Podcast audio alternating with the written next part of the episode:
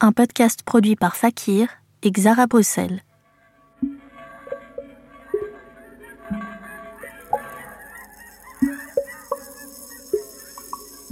Le monde de la musique peut sembler attrayant de l'extérieur, mais froid et hostile quand on s'y aventure sans équipement. Une fois pénétré, son écosystème s'apparente à celui d'une forêt impraticable, sauvage, et qui cache une biodiversité riche. Des années à tenter de s'y repérer ne suffisent pas toujours à trouver le chemin qui nous fera sortir de l'isolement.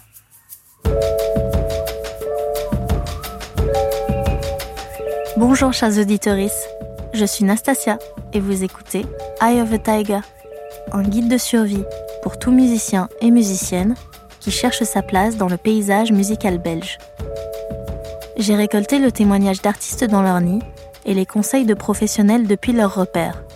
Toutes et tous ont bien voulu partager leurs expériences, leurs regards sur ce milieu changeant et incroyablement diversifié.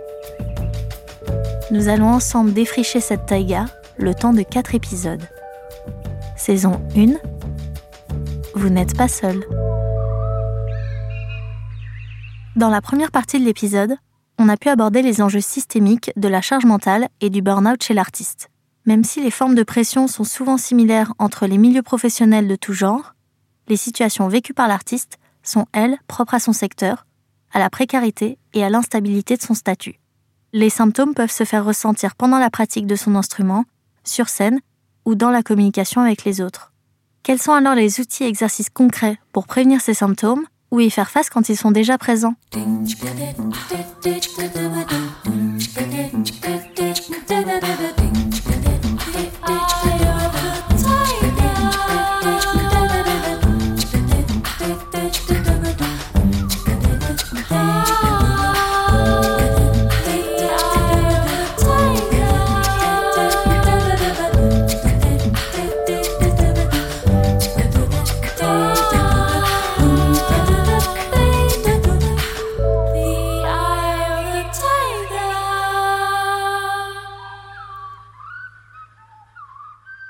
faisant quelques recherches autour de la question du burn-out en Belgique, je suis tombée sur The Unicorn Movership.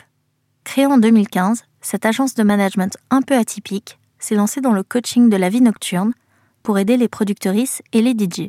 Eileen, CEO, suit des artistes à l'international en leur proposant un suivi psychologique et physique. C'est parti de son constat que l'industrie de la musique électronique portait peu d'attention au bien-être de ses artistes. Le sentiment de solitude est un des affects majeurs de la santé mentale des artistes. Par exemple, les soirs de prestation sont ponctués par des périodes aux intensités très différentes. D'un côté, l'artiste aura des interactions sociales fortes avec le public et l'entourage professionnel pendant la soirée, opposés à des moments de solitude dans une chambre d'hôtel ou en tourbus quand tout est fini. Il y a toute cette adrénaline qui disparaît, laissant l'artiste dans un silence de plomb. Yeah, so the problems that I help solve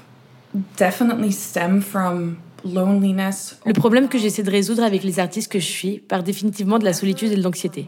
Cela concerne la plupart des personnes avec qui je travaille. Pas juste les DJ, mais aussi les producteurs et productrices, qui sont parfois confrontés à leur studio, à domicile et à leur chambre. Ces symptômes se montrent sous la forme de la procrastination, la pression et la perfection. J'aime toujours dire que la procrastination, c'est la pression d'être parfait ou parfaite, et ces symptômes, comme le stress, sont surplombés par de la solitude, de l'anxiété et de toutes ces choses. Il y a trop de fausses attentes et d'idées autour de la perfection qui rajoutent une pression à l'artiste quand elle entreprend quelque chose, car elle pense que si elle ne le fait pas assez bien, alors elle ne percera jamais c'est le problème. Et pour les perfectionnistes, elles pensent toutes. Si je n'arrive pas à le faire parfaitement, alors je préfère ne pas le faire du tout. Certaines viennent me voir presque dans un état dépressif, prêtes à arrêter ce pourquoi ils étaient le plus passionnés. Et elles commencent à procrastiner, car elles se disent, si je n'arrive pas, alors je ne sais pas quoi faire. Donc elles ne font rien et elles ressentent la pression de n'avoir rien fait. Puis ça s'accumule encore et encore, jusqu'à se sentir complètement dépassées et écrasées par l'anxiété. C'est le cercle vicieux entre la perfection, la pression et la procrastination. Beaucoup de mon travail passe par l'éducation de cette notion, mais aussi par trouver des mécanismes pour gérer le stress, la pression, le sentiment d'être dépassé. Tu sais, la pression de devoir rester pertinent dans ses projets, de te démarquer, de trouver le label que tu aimes, d'être entendu. Il y a une quantité massive de musique de qualité, surtout en ligne. Tellement de personnes ont fait de la musique durant le confinement et s'y sont accrochés car Yel se disait qu'ils devaient attendre car il n'y avait pas d'opportunité pour eux en ce moment. Et finalement, tout le monde sort ses musiques maintenant.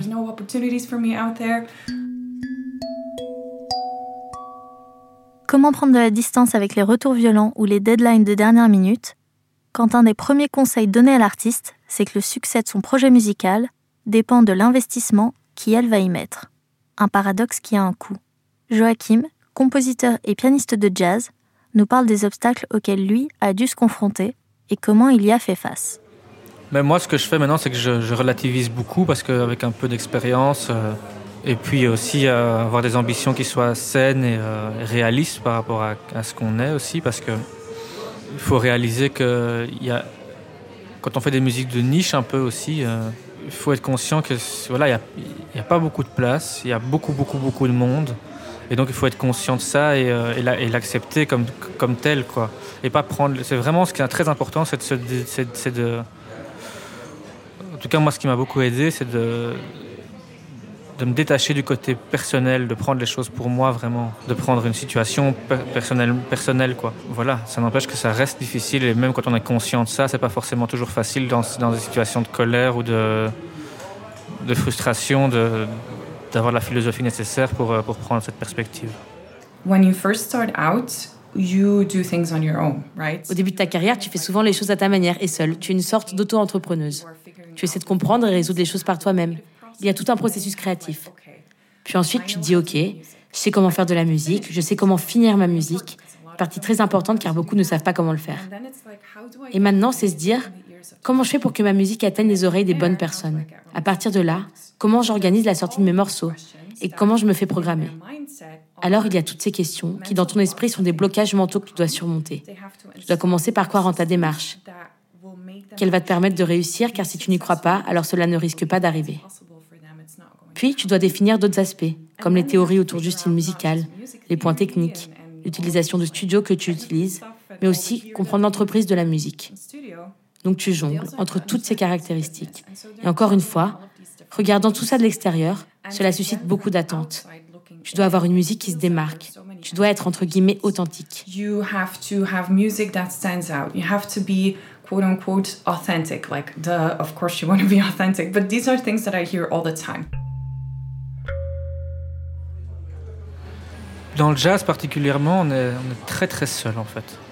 Contrairement à d'autres musiques où on a vraiment parfois cet esprit de groupe qui existe un peu dans le, dans le rock, par exemple, il y, a beaucoup de gens qui montent un groupe de rock et sont ensemble dans ce groupe de rock et ils cherchent des concerts ensemble et ils évoluent ensemble, ils font des disques ensemble. Dans, dans le jazz, en particulier, on est très très seul parce qu'on est le leader d'un groupe et on s'occupe de tout. On s'occupe de booker, on s'occupe de chercher les concerts, les sous, on s'occupe de gérer tout. Parce qu'il n'y a pas très peu de managers, très peu d'agents, il y a très peu de... Donc on doit, on doit s'occuper de tout et c'est très très lourd en fait. Organiser une tournée, euh, sortir un disque, c'est un boulot à plein temps, avec beaucoup de beaucoup d'obstacles. Et euh, c'est vraiment pas facile à, gérer. Parce que pour obtenir des résultats, il faut vraiment euh, faut sacrifier pas mal de temps aussi sur la pratique de l'instrument. C'est toujours très frustrant de, de jouer moins pour, pour en fait avoir plus de concerts. Donc c'est un, équilibre difficile à trouver et, qui demande pas mal de sacrifices en fait. Je prends toujours l'exemple que il y a quelques années, j'ai fait, enfin, il y a deux ans, là, un petit peu avant le corona, j'avais fait une, une tournée de 10 dates que j'avais organisée moi-même en Angleterre et, en Écosse. Pour l'organiser, cette tournée, ça a été. Euh, je me souviens, j'ai passé toutes mes après-midi de, 14h à 19h euh, dans un café euh, les, tous les jours de la semaine avec mon ordinateur à démarcher, relancer, appeler. Et puis une fois que ça, ça a été fait et que j'ai fini au bout de, de 450 mails à trouver 10 dates, euh, j'ai dû chercher des sous pour, euh, à, la fédération, enfin à Wallonie-Bruxelles pour tourner. J'ai eu de la chance de les avoir. Mais après, c'est encore chercher ces sous, justifier, louer, la bagnole et tout ça. Et je me souviens qu'après cette période-là, après avoir fait tout ça, l'excitation de la tournée était là, mais j'ai eu un, coup de, un coup de vide complètement. Pendant un mois et demi, après, euh, j'étais vraiment vidé. J'avais travaillé comme un fou. Ce qui est très très frustrant comme musicien, c'est quand on doit faire beaucoup et, ne plus jouer en fait. Et, euh, parce que l'idéal, c'est quand même d'avoir le temps de pratiquer son instrument et de se sentir, euh, sentir au niveau. Quoi. Et euh, parfois, le fait de devoir faire tous ces, tous ces métiers connexes par, par soi-même, on se sent plus trop au niveau, on a l'impression de plus pratiquer assez. Et c'est très frustrant et très démotivant. L'image de soi, le rapport à l'autre ou le besoin de reconnaissance vont insuffler une pression constante sur l'artiste. Et elle sera toujours en quête de légitimité et de valorisation envers son public et son secteur. Des sentiments d'autant plus assimilés par les artistes femmes ou issus de minorités de genre. Et elles seront invisibilisées volontairement par le secteur de la musique dès leurs années au conservatoire ou sur scène. Béatrice s'est confiée sur cette double charge qu'elle a pu subir au cours de sa carrière, que ce soit avec son projet solo pop Biastre ou comme pianiste classique. Je pense qu'il faut tenir compte des facteurs d'éducation aussi. C'est-à-dire que quand tu es éduqué dans une famille qui, entre autres, ne te valorise pas dans ce que tu es, mais dans ce que tu fais, tu vas toujours essayer de, de montrer que tu fais, que tu fais. Et au final, la conscience de toi, que ce soit en tant qu'humain ou en tant que femme après, elle est complètement remise à niveau de ce que tu donnes. Et en fait, quand tu te rends compte que l'image prône, donc l'image d'abord d'être jeune, ou en tout cas d'être une femme, ou en tout cas de donner euh, l'impression d'avoir euh, d'avoir trop de vécu dans le visage ou quoi. Quand tu as cette image qui colle au fait que quand tu fais du travail, c'est jamais assez, parce que les gens jugent d'abord l'image avant le travail, mais t'en fais des tonnes t'en fais dix fois plus. Donc ta charge mentale, c'est il faut que je prouve que je suis le meilleur. Mais euh, je dois être le meilleur à mon instrument, mais je dois être aussi le meilleur en présentation, puis je dois être le meilleur en ça. En fait, tu n'arrêtes pas d'avoir un surmoi qui s'active en disant euh, les gens ne me prennent pas au sérieux, donc du coup il faut que j'en fasse beaucoup plus. Et je pense que ça c'est un cercle vraiment horrible, c'est que tant que t'es pas payé de la même manière qu'un musicien autre qui fait aucun effort pour être payé parce qu'il s'est mis dans un bon circuit, bah tu vas donner des tas d'efforts, tu vas avoir une charge mentale qui va te, te remettre au galop tout le temps. Et peut-être que tu n'auras même pas cette paye parce que tu en auras fait tellement trop que les gens se disons, diront, mais en fait, la meuf, elle est complètement maboule, elle en fait trop. Et donc, en fait, ta charge mentale entraîne de la charge mentale. Au final, les gens, ils regardent ce que je fais, ils font, tu fais tout seul. Je dis, bah oui, j'ai pas le choix. J'ai pas le choix, il y a personne qui m'aidera si je fais pas seul. L'entourage du musicien, il est, très peu présent en réalité, surtout en, et en Belgique en particulier. Les managers, euh, les gens qui peuvent nous soutenir, même un manager qui nous soutient, même avec qui on peut avoir des discussions, avec qui on peut euh, réfléchir à notre carrière, se projeter, c'est un métier qui, existe très très peu. Et donc en fait, euh, ce qui est très difficile dans ce métier, c'est encore une fois, c'est vraiment la solitude et c'est le côté, on est, on est fort livré à soi-même. Donc il faut, moi je pense qu'il faut beaucoup discuter, poser des questions à, à ses collègues en fait. Moi, c'est comme ça que j'ai appris aussi pas mal en, voyant un peu comment, d'autres faisaient et pas avoir peur et partager aussi son expérience et discuter de comment on a fait et se partager des tuyaux aussi et pas, et pas hésiter euh, parce qu'on est très individualiste dans ce milieu, mine de rien. Parce que c'est concurrentiel et que c'est par la force des choses. Il y a beaucoup de gens qui, qui, ont peur un peu de, partager des idées ou même partager les bons plans ou les choses comme ça. Il ne faut pas avoir peur de ça. Je pense qu'il faut, se soutenir et être euh, très solidaire surtout entre entre collègues, en fait, entre musiciens et musiciennes, il faut, il faut vraiment s'aider. When you first start out, you have to play a lot of gigs for free because you have to earn your keep. Again, bullshit, but those are things that are being said a lot in the music industry. Which I stand against. Quand on commence, on accumule beaucoup de concerts gratuits car on doit gagner en notoriété. C'est des conneries tout ça. Mais ce sont des propos qu'on entend énormément dans l'industrie de la musique et pour lesquels je m'oppose fortement. On entend aussi N'essaie pas trop, dépasse-toi, n'insiste pas trop, impose-toi des idées contradictoires qui planent autour des artistes et c'est très très dur pour elles et eux de suivre. Et elles se disent mais qu'est-ce que je suis censée faire? La personne A dit quelque chose mais la personne B dit autre chose. La manière dont l'environnement va influencer la carrière d'un ou d'une artiste se traduit surtout par la pression que cet artiste va ressentir. Les constantes attentes qu'on aura de lui ou d'elle. Tu dois être assez talentueux ou talentueuse, assez résistant ou résistante, tenace. Toutes ces croyances dans cette conscience collective dans le milieu de l'industrie musicale vont mettre beaucoup de pression sur les individus. C'est ma vision de mon entreprise. Elle doit aider à façonner la conscience collective de l'industrie de la musique électronique pour aller vers un environnement plus positif, plus inclusif et plus sain pour toutes les personnes qui veulent construire leur vie sur la base d'une passion. de cette passion pour la musique électronique. and the dance music community, the collective consciousness into a more positive, more inclusive and more healthy environment for everybody who wants to build a life around their passion for electronic music. Concrètement, y a-t-il des recettes miracles pour sortir ou échapper à ce cercle vicieux de pression, perfection et procrastination? Ça, c'est vraiment un truc très personnel. Je crois que chacun, chacun a sa façon de, canaliser son stress tout ça. Moi, personnellement, je, cours pas mal. Du coup. Si je suis un peu nerveux, je vais courir, je vais courir une heure, ça me calme. Notre art est très personnel, l'expression artistique est très personnelle, mais, euh, mais la façon dont elle est perçue par les gens n'est pas forcément euh, dirigée contre vous. Quoi. Ça dépend d'un tas, de facteurs et c'est pas. Euh, voilà. Euh, malheureusement, on est dans un monde de l'image, un monde, un du paraître euh, très fort. Donc c'est clair qu'il y a. S'il suffisait de, savoir jouer son instrument convenablement pour avoir des concerts, ce, serait magnifique, mais c'est pas le cas. Mais il faut vivre avec et il faut essayer de, relativiser et d'améliorer les aspects qui nous paraissent plus faibles dans notre, façon d'approcher notre métier. Alors moi je fuis, je suis spécialiste. Je prends euh, un train, une bagnole, etc. J'ai fait, la moitié de l'Asie en train d'ailleurs euh, et en bus avec un sac à dos. Je fuis et je reviens euh, en meilleure forme. Ou alors simplement je coupe tout, Internet, tout ce qu'on me demande, j'enlève toute charge mentale. Je me permets de faire ça parce qu'en en fait les gens harcèlent, ils vont aller jusqu'à sonner jusque chez toi s'il manque un truc de dossier ou s'il n'y a pas une répète. Et dans ce cas-là, tu dois dire non. Et si tu dis non, en fait, tu vas trouver une manière de te régénérer, quoi qu'il arrive. Concrètement aussi, je fais de la danse. Ça m'aide énormément physiquement. Euh, parce que quand je dois me défouler, je fous la musique à fond, un truc euh, peace and love, et, ou alors un truc groove. Et je jette toute cette force négative hors de moi. Euh, en construisant encore du beau, du rêve, ce qu'on fait tous en tant qu'artiste, et me balader, rigoler avec des gens, déconner, quoi. On est en Belgique, les gars, déconner.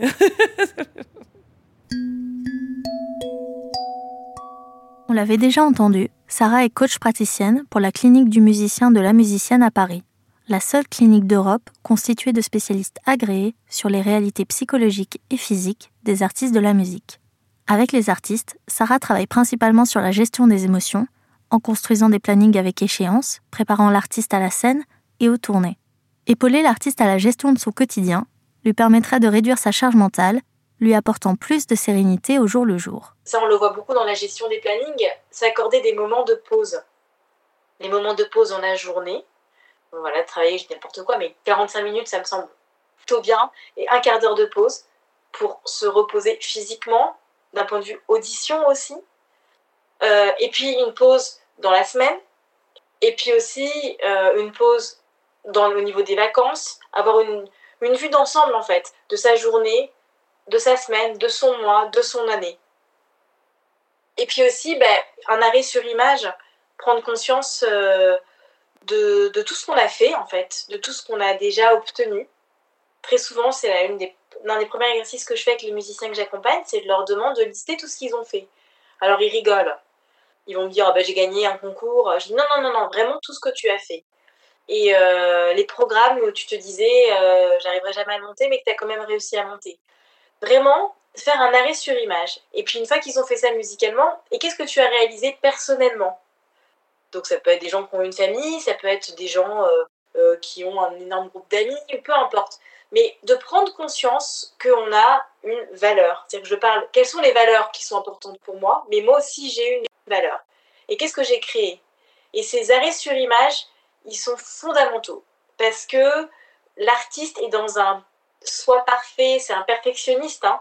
Euh, notre, vie, c'est de chercher à toujours aller plus loin, aller plus haut. Et quand on est dans cette quête de la perfection, c'est jamais bien et, euh, et on voit jamais ce qui fonctionne en fait. On voit jamais ce qu'on a, ce qu'on a construit. Et c'est très très important parce que quand on prend conscience de ce que l'on a construit, c'est ce qui va nous permettre d'avoir la force et l'énergie et la détermination bah, d'aller plus loin et de, de, gravir les montagnes euh, quand elles nous semblent euh, insurmontables. Yeah, for that, so when you start feeling the pressure as an artist, the first step to take that I like to Quand on commence à ressentir la pression en tant qu'artiste, le premier conseil que je donnerais sur un plan psychique, c'est de renforcer sa prise de conscience sur ce qui est en train de se passer. C'est aussi la première chose que j'enseigne durant mon processus de coaching. C'est se poser des questions, faire des retours en arrière, se demander ce qu'il se passe, ce que j'en pense et pourquoi j'ai ce sentiment-là. Est-ce que c'est un sentiment agréable? Sinon, alors comment je préférerais me sentir? Se poser ces questions à soi-même, c'est devenir curieux ou curieuse sur d'où ces idées ont pu venir. Est-ce que ce sont mes idées? Est-ce que ce sont des croyances que j'ai assimilées de quelqu'un que j'admire, peut-être de mes parents, de mes soignants? D'où qu'elles viennent. C'est vraiment comprendre comment tu peux t'émanciper toi-même. La souveraineté et la positivité sont tellement importantes pour que tu finisses par prendre toi-même les décisions te concernant, basées sur ce que tu veux vraiment, et non plus sur ce que tu penses que tu devrais faire. Et surtout, s'en tenir à ces décisions, et se concentrer sur l'accomplissement de ces décisions au lieu d'essayer d'être tout à la fois, car c'est ça qui submerge les gens et qui finit par donner envie d'arrêter. C'est cette même chose qui te fait débuter en premier lieu. On se rend compte que avoir un contact humain, c'est pas mal aussi. Aller passer un coup de fil à quelqu'un. Parfois, il faut mettre un peu son ego de côté. Personnellement, moi, c'est quelque chose avec lequel j'ai beaucoup de mal parfois. De... J'ai pas envie d'avoir de passe droit ou de passer pour quelqu'un qui. Mais c'est pas ça en fait. C'est juste demander demander de l'aide à, qui, à qui peut nous en donner. Et euh, voilà, il y, a toujours cette crainte un peu de se compromettre, en tout cas chez moi. Au début, j'avais peur d'être. Euh, d'essayer de demander des passes droits ou d'être euh, pistonné, avoir cette image-là, quoi. Mais c'est. poser des questions à quelqu'un, c'est pas être pistonné, quoi. Mon dernier conseil, c'est de trouver un soutien pur. C'est être sûr qu'il y a une communauté, des personnes à qui l'on peut parler, qui ont les mêmes réalités. Souvent, quand on ressent cette pression, on pense vraiment qu'on est seul et qu'on est le ou la seule à traverser ce moment, ce qui n'est pas le cas. Mais c'est très dur de le voir quand on le vit. On a un entourage qui peut aussi dire qu'elle traverse la même chose. Sur ce qu'on ressent et ce qu'on pense donne une permission mutuelle de ressentir ce que l'on ressent et permet de normaliser les sentiments.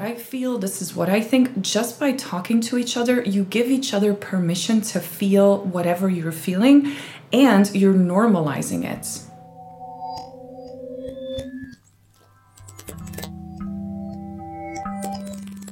Qualifie souvent le secteur de la musique d'individualiste ou de concurrentiel par rapport aux autres milieux artistiques. Mais est-ce que cette compétitivité ressentie de l'intérieur ne serait pas justement une méconnaissance des réalités entre artistes?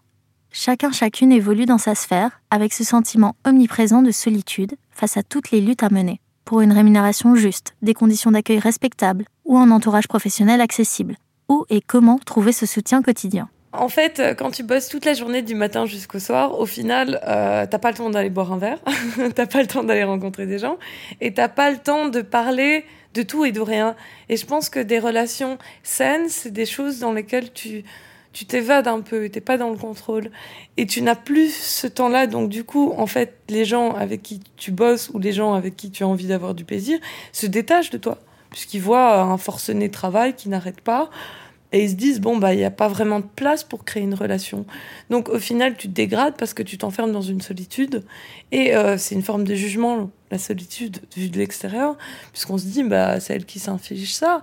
Pourquoi elle s'inflige tout ça alors qu'elle pourrait lâcher le morceau? Et euh, je pense que dans ce jugement là à un moment il faut le dépasser se dire ok maintenant je prends du temps pour moi. J'ai pas l'occasion d'avoir beaucoup de temps pour moi. Mais si les gens qui sont autour de moi me jugent pour ce peu de temps et cette envie concise de créer un truc extraordinaire en, une heure ou deux pour pallier au fait que tu, tu peux pas traîner dans ta vie, ben en fait ces gens-là sont pas disponibles, ce sont pas les gens qui sont compatibles avec ma vie. Et je pense qu'avoir une vie de musicien, c'est un combat permanent parce qu'en fait souvent t'es pas payé et tu continues à travailler en te disant qu'un jour ça va porter ses fruits et souvent ça ne porte pas ses fruits quand tu penses que ça va en porter.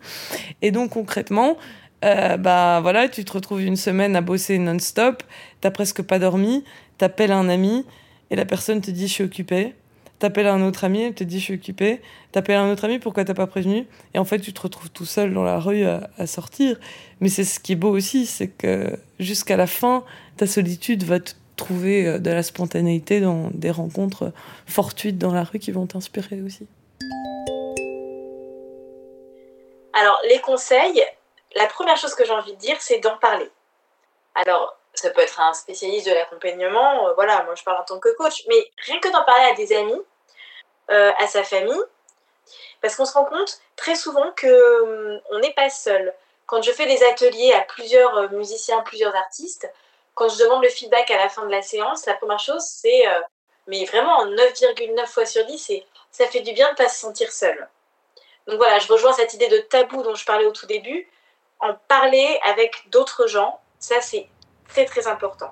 Alors déjà le soutien, euh, ayez des bons amis, ça c'est super important. Souvent les amis, euh, c'est les gens avec qui on bosse, c'est des gens qui ont vécu la même chose que nous à un moment ou un autre.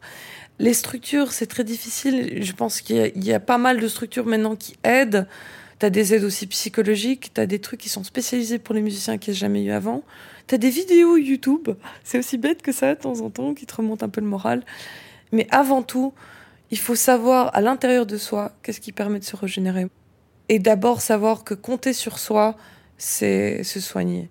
Si tu te soignes pas, ou en tout cas si tu mets pas la limite, ça va pas aller. Et quand tu as dépassé les limites, N'hésite pas à aller voir tous tes collègues, tous tes gens qui sont bienveillants, qui ont été là pour toi, parce qu'au final, on est une vraie famille. Et, euh, et si on se soutient pas, bah, en fait, ce milieu n'a pas le loisir d'exister à long terme. Par rapport à, l'entourage proche et moins proche, la justification d'être artiste, ça c'est pas facile au quotidien avec certains, certains personne de notre entourage, mais finalement, avec le temps, l'entourage se fait. Euh, on se crée un entourage qui accepte notre situation, évidemment. Et moi, moi personnellement, j'ai pas mal de chance d'être entouré de. La, grande majorité de mes amis sont musiciens ou travaillent dans le milieu. Mes parents étaient comédiens et, euh, régisseurs, du coup, la compréhension de ce milieu-là était déjà nettement euh, acquise. J'ai pas dû me battre pour faire ce métier-là avec mes parents, ma famille. Donc voilà, ça, moi personnellement, j'ai cette chance-là. Je pense que l'expérience que j'ai acquise aujourd'hui et l'expérience que je vais encore acquérir, elle, est. Euh, je ne vois pas comment j'aurais pu l'acquérir autrement qu'en l'ayant vécu. Donc si on me l'avait dit, peut-être que je ne l'aurais pas fait de la même façon. Toi qui choisis d'être musicien, pose-toi la question de pourquoi. Pourquoi le message que tu portes à l'intérieur de toi va pouvoir tenir d'année en année? Et si ce message est assez fort, et si tu sens que cette conviction est assez présente, c'est elle qui va te porter au-delà de tout. Le reste, c'est que de l'apprentissage. Au final, cette vie, elle est super simple, elle est super longue, et tu peux faire beaucoup. Donc, euh, vas-y, crois en ton rêve, et surtout, n'oublie pas que les limites sont là pour apprendre, et se casser la figure, c'est pour mieux se relever.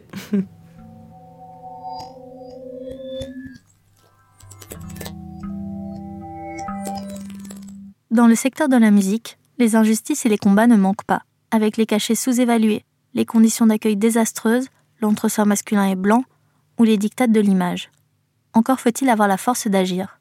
Ce podcast aspire à se rendre compte que les réalités de l'autre sont aussi les nôtres, que conscientiser l'appartenance à un groupe social permettra de créer l'engouement collectif suffisant pour lutter contre les précarités de ce milieu.